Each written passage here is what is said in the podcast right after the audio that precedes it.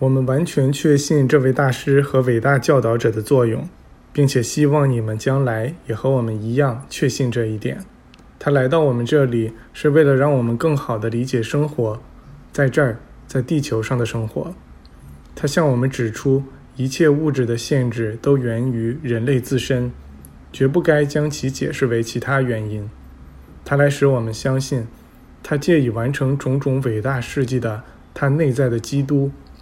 与存在于你们之中、存在于我之中、存在于所有人之中的内在基督是完全一样的。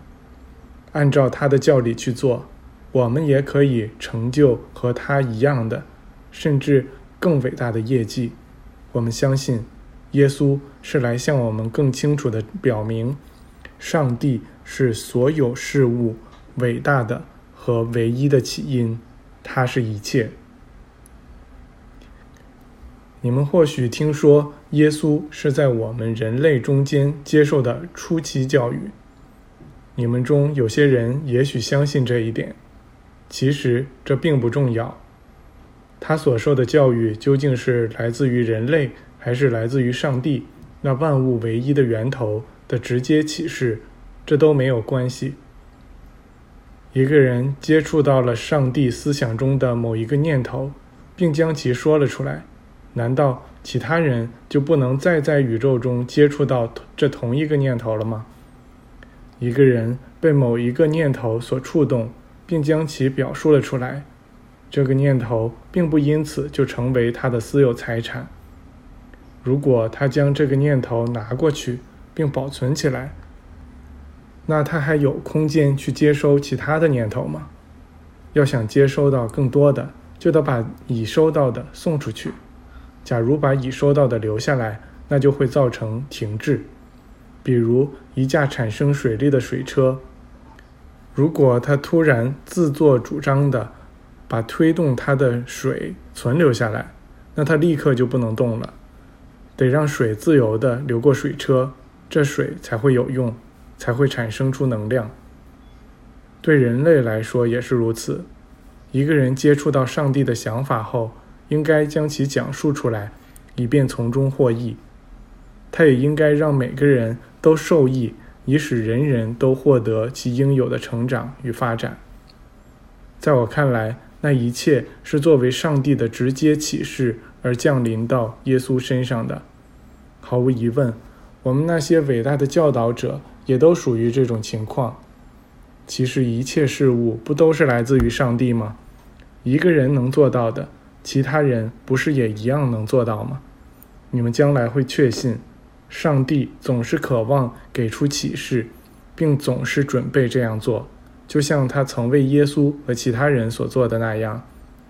我们只要愿意让他去做就行。坦率地说，我们认为人天生就是平等的，所有人都只是一，每个人都能做出和耶稣一样的事迹。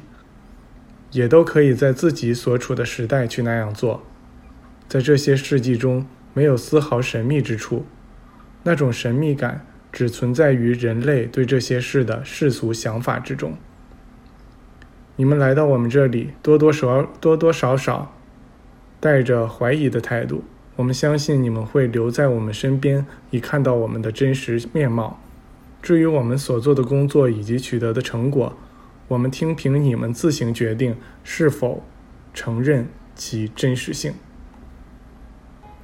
第三章：身体的消失与重现。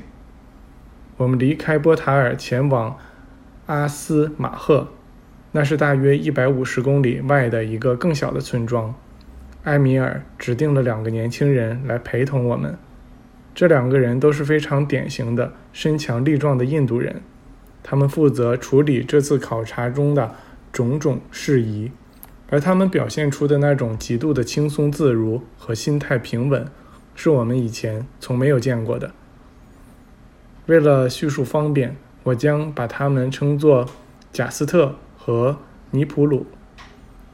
埃米尔的年纪比他们大很多。贾斯特是这次考察活动的指挥，而尼普鲁则是他的助手。负责执行他的指令。埃米尔送我们上路时又嘱咐了一番。他说：“你们和贾斯特、尼普鲁一起出发去考察，由他俩陪同你们。而我要在这儿待几天，因为照你们那种移动方式，你们得花大约五天时间才能到达距此地一百五十公里的下一个重要考察点。我不需要那么长时间来穿过这段距离，而我会在那边迎接你们。你们愿不愿意留一个人在这儿，以观察和证实可能发生的事情？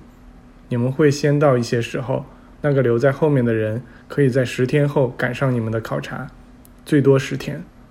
我们只是让他进行观察并报告他所看到的而已。我们就这样出发了。贾斯特和尼普鲁负责处理各种事项。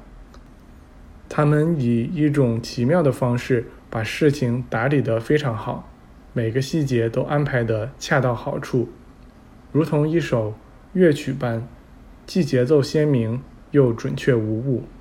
而且，在这历时三年半的远程考察期间，始终都是这样。